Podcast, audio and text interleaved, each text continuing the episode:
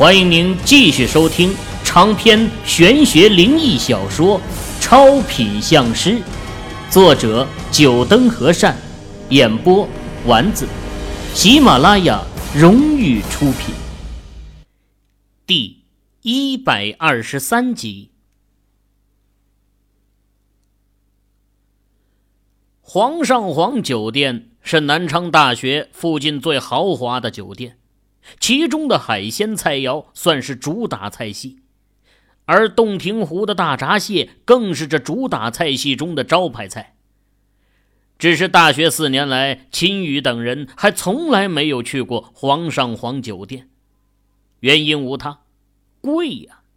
这一顿吃下来，哪怕就是点几个普通的菜肴，也要好几百大洋。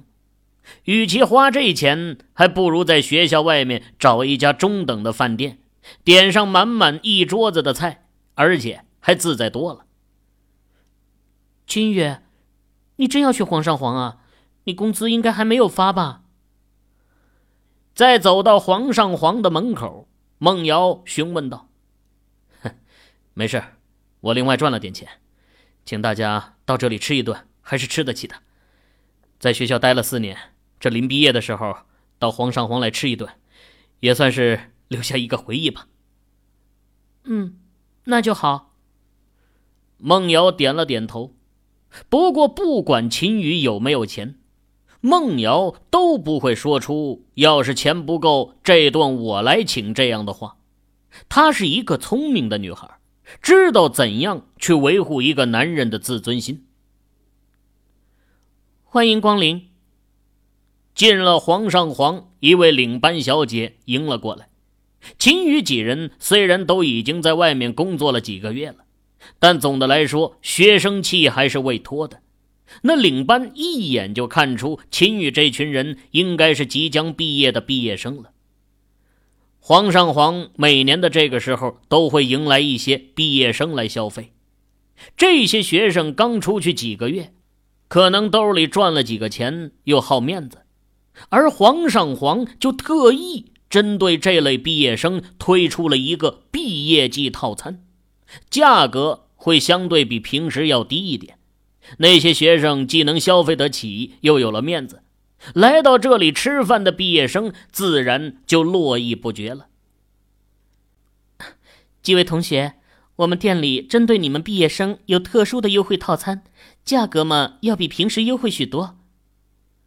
领班小姐拿着一个菜单介绍道：“套餐就算了吧，你给我们一个包厢，菜我们自己会点。”秦宇拒绝了领班小姐的意见。这类所谓的优惠套餐呢，根本就没有什么特色菜肴。要真点这优惠套餐，那完全就是来吃个面子，还不如找个小饭店吃点实惠的。听到秦宇的话。领班小姐脸上的笑容更甚，将秦宇几人引到走廊，推开其中的一间包厢门。包厢挺大，还有沙发、电视，倒有点像星级宾馆房间的大厅了。老三，真要到这里吃，这一顿可要上万呢。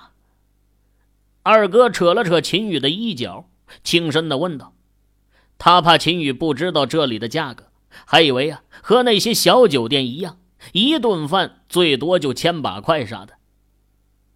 哼，嗯，就在这吃。秦宇看了看这包厢，满意的点了点头。一万块对现在的他来说不算什么，对孟瑶就更不算什么了。他们两人没有意见，其他人自然也都不会有意见。哼，果然。这赚了钱的人出手都阔绰起来了，三妹，我们要是狠狠的宰秦宇一顿，你不会心疼吧？红姐拿着菜单，一脸玩味的看向孟瑶。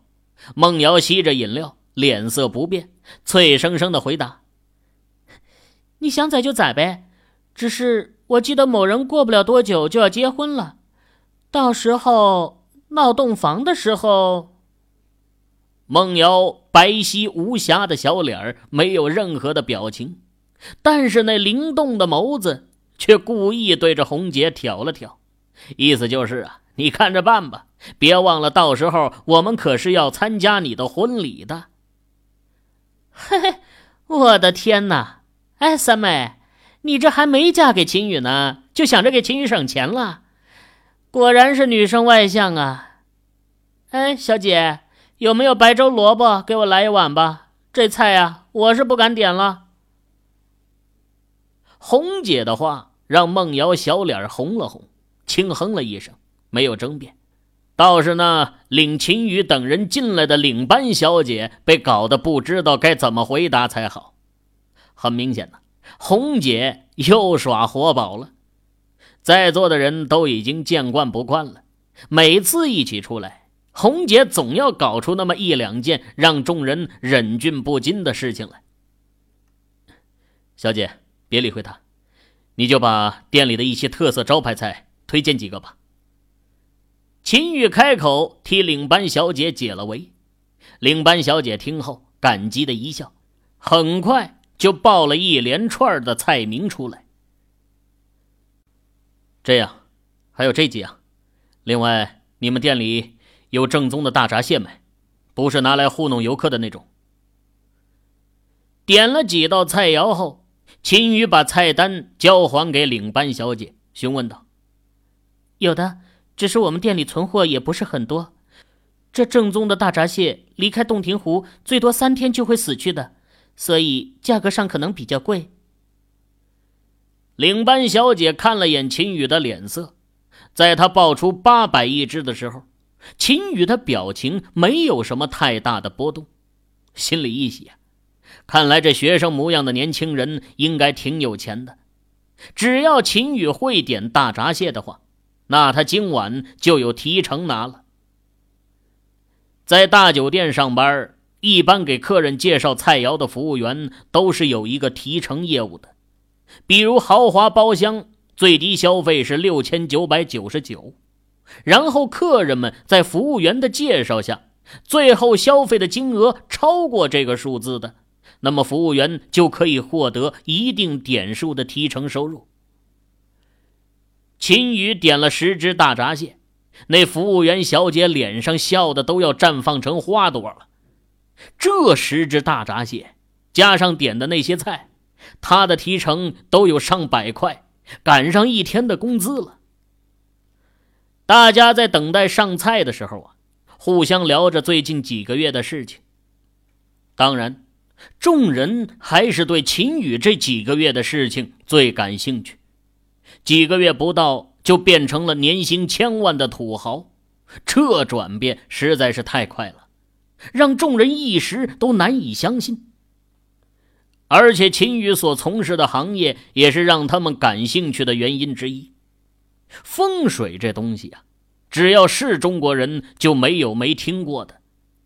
不过现在很多人都已经把风水当成迷信了，他们实在没法想象要多有钱的老板才会花个几千万请个风水师专门来当顾问。不过秦宇却是不想多谈这些事情，他在广州的很多事情都和莫永新有关。虽然孟瑶不像一些女人那样爱吃醋。但是谈论多了总是不好，更何况还有那荒唐的尸身，秦宇更是有点做贼心虚了。哎哎哎，还是我给大家讲讲我和老三昨天去抓鬼的事情吧。接收到秦宇传来的求助目标，二哥很够义气的将话题从秦宇身上给扯走了。开始给大家讲述起杨彩儿的故事。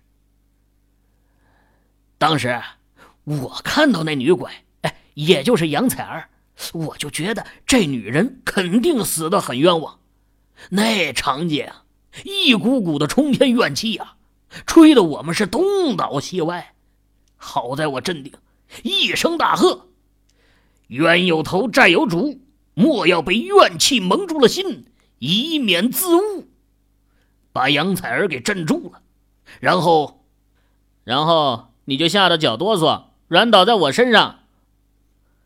门被推开，老四带着他的女朋友走了进来，正好听到二哥在那吹牛，于是开口揭穿他。想要收听更多有声小说，请下载喜马拉雅手机客户端。哎，老四，我还是不是你二哥了？以后还能不能在一起愉快的玩耍了？二哥白了老四一眼，他这正讲在兴头上呢，几乎就是把秦宇的事情往他身上套啊！糊弄的老大还有红姐那几位女生一愣一愣的，别提多有成就感。呃，好了好了，我错了，这不该揭穿二哥你。哎，二哥你继续说。老四和他女朋友坐下，这一桌子人算是来齐了，在座的人都很熟了，也没有什么生疏感。当下就听着二哥继续在那讲着：“男人真不是好东西。”当二哥讲到杨彩儿四女被那男人囚禁的时候。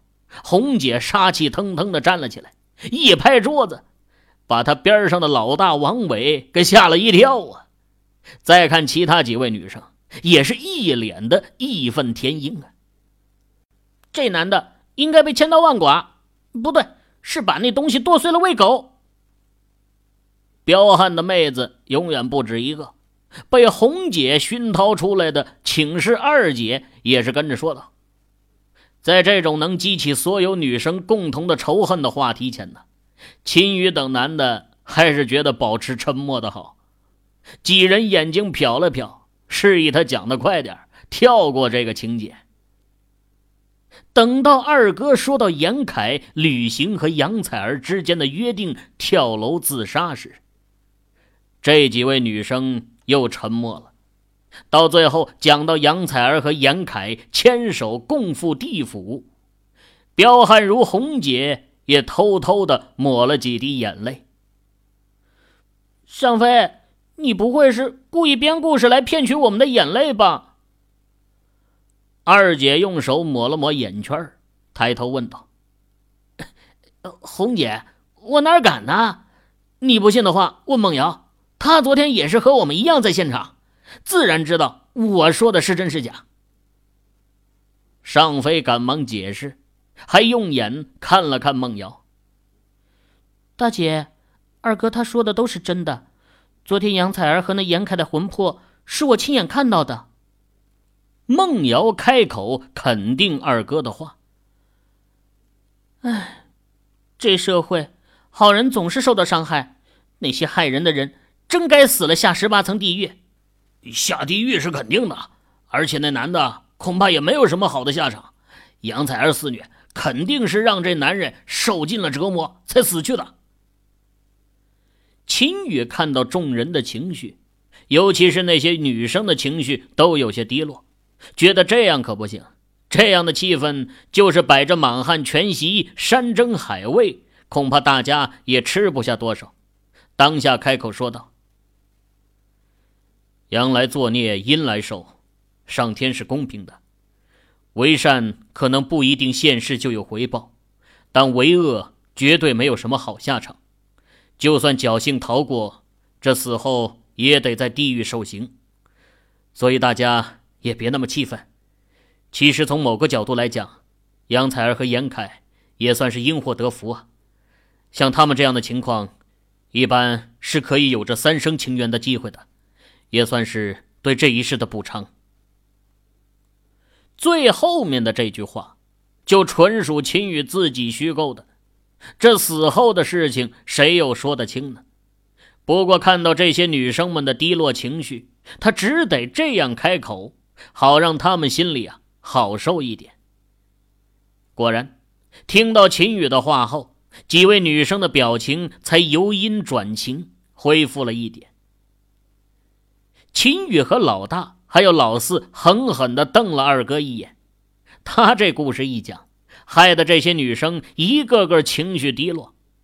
二哥摆出一副无辜的表情，他是比窦娥还冤呢。我这不是接到老三的暗示，故意帮他把话题从他身上扯开吗？现在效果不是达到了吗？好在皇上皇这菜做的确实不错，几位女生吃着美味的菜肴，情绪慢慢回转，又开始变得有说有笑起来。尤其是这大闸蟹上来的时候啊，那足足比秦宇巴掌还大的大闸蟹，那鲜美的蟹肉，还有那极其美味的蟹汁儿，让的众人吃的不亦乐乎。几位女生纷纷不顾形象。吃的那是满手满嘴都是油啊！哎，八百块的一只，果然是花的值啊！用手巾将手指的油擦干净，端着乌龙茗茶轻酌了一口，秦宇在心里感叹道：“这钱真是一个好东西啊！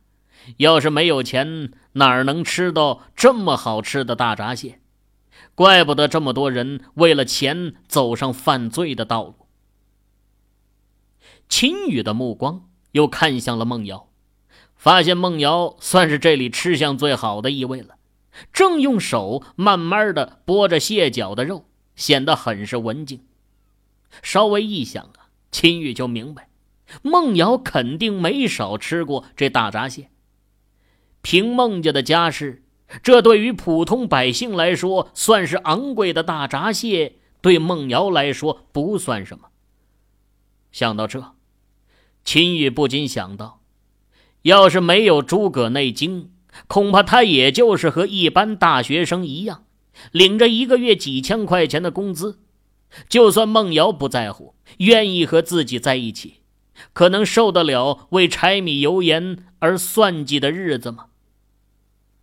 很多情侣在毕业前山盟海誓，可最后走出社会分手的概率达到了百分之八十多。原因就在这里，爱情再美，可也抵不过柴米油盐的侵蚀。秦宇记得他前几天在网上看到一篇日记，一个女生写的，里面有这么一句话：“不是我想坐在宝马车里哭泣。”实在是坐在单车上，风太大了。啊，我出去上个厕所，顺便先把账结了。秦宇和孟瑶说了下，起身走出了包厢，到了前台结完账，看着银行卡被划掉的数字，秦宇的嘴角抽了抽。就这么一顿饭，就吃了一万多，接近两万，这钱也是不经花呀。怪不得新闻上报道，中铁一年光吃喝一项开支就要破亿。按照这吃法，中铁还是属于比较节省的。酒店的洗手间在走廊的另一头，秦宇上了厕所，将手上的油腻洗掉后，原路返回。走过一个包厢的时候，突然听到了一个熟悉的名字。王姐，咱们班除了那几个富二代，应该就算你混的最好了。这强业集团可是广州十强上市企业啊！哼，什么呀？我现在也才只是刚转正，这还要多谢猴哥对我的栽培呢。一听到这声音，秦宇的嘴角向上一扬，还真是有缘呢。这包厢里竟然是王杰一伙人。和秦宇都是同学，不过因为王杰和秦宇的关系，两个团体虽然都是同班同学，但很少往来，所以除了王杰，王杰的那几位室友，秦宇啊，一个名字也叫不出来。小王的底子不错，人又勤奋，公司也很看好你的。一个比较成熟的男人声音传了出来。秦宇猜测呀，这个应该就是王杰口里的猴哥了。只是凭王杰那一副天第一他第二的性格，还会叫人哥，这猴哥是什么来头？这次猴哥来我校进行招聘，我已经和系主任说了。主任听说强业集团很高兴啊，并且表示后天会把大礼堂让给猴哥，用来进行招聘。听到这，秦宇知道这猴哥是什么人了，应该是强业集团的一位管理，此次是来南昌大学进行招聘的。只是秦宇没有想到，李卫军的强业集团这名字这么好使，离广州这么远的南昌都有用。要知道，南昌大学可是江西省唯一的一所“二幺幺”工程学校，一般的企业要来招聘啊，还得和校方打好关系。这强业集团竟然还能让系主任给让出礼堂来，这待遇就相当那些大型国企来招聘了。其实啊，秦宇想的有些夸张了。强业集团虽然实力雄厚，但和大型国企相比还是有些差距的。系主任之所以会把礼堂给让出来，也是为了系里的毕业就业率。这年头啊。大学生走哪儿一抓都是一大把。以前听说北京一块砖头砸下来，砸中五个，有四个是经理，还有一个是副经理。现在是一块砖头砸下来，砸中五个，四个都是大学生，还有一个是研究生。所以大学生就业难度是越来越大。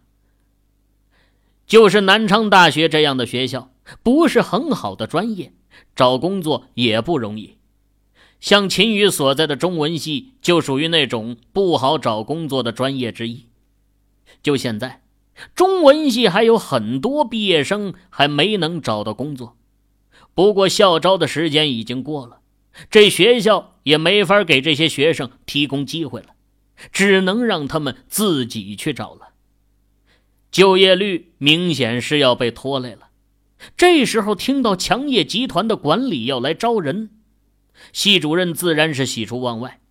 这强业集团能招几个是几个，把就业率的问题解决了，他也好和院长交代啊。怎么，大家都吃饱了？回到包厢的秦宇看见众人都靠在椅子上，几位女生也毫不淑女的摸着明显见长的肚子。秦宇笑着问道：“哎，饱的不能再饱了，谢谢三妹夫今天请我们吃一顿大餐。”酒足饭饱的众人又喝了两壶茶，感觉休息的差不多了，这才起身朝包厢外走去。哎，老三，这不是王杰那小子吗？还真是有缘呐，这儿都能碰到。你看他穿的这模样，西装衬衫的，还真以为自己是成功人士了。秦宇几人走出包厢，恰巧王杰一伙人也从包厢里出来。秦宇看了一眼，走在最中间的是一位三十岁左右的男子，身材不高，肚子倒是挺大的，戴着一副金丝眼镜而王杰就走在他右边。身后还有另外几位秦宇眼熟却叫不上名字的同学。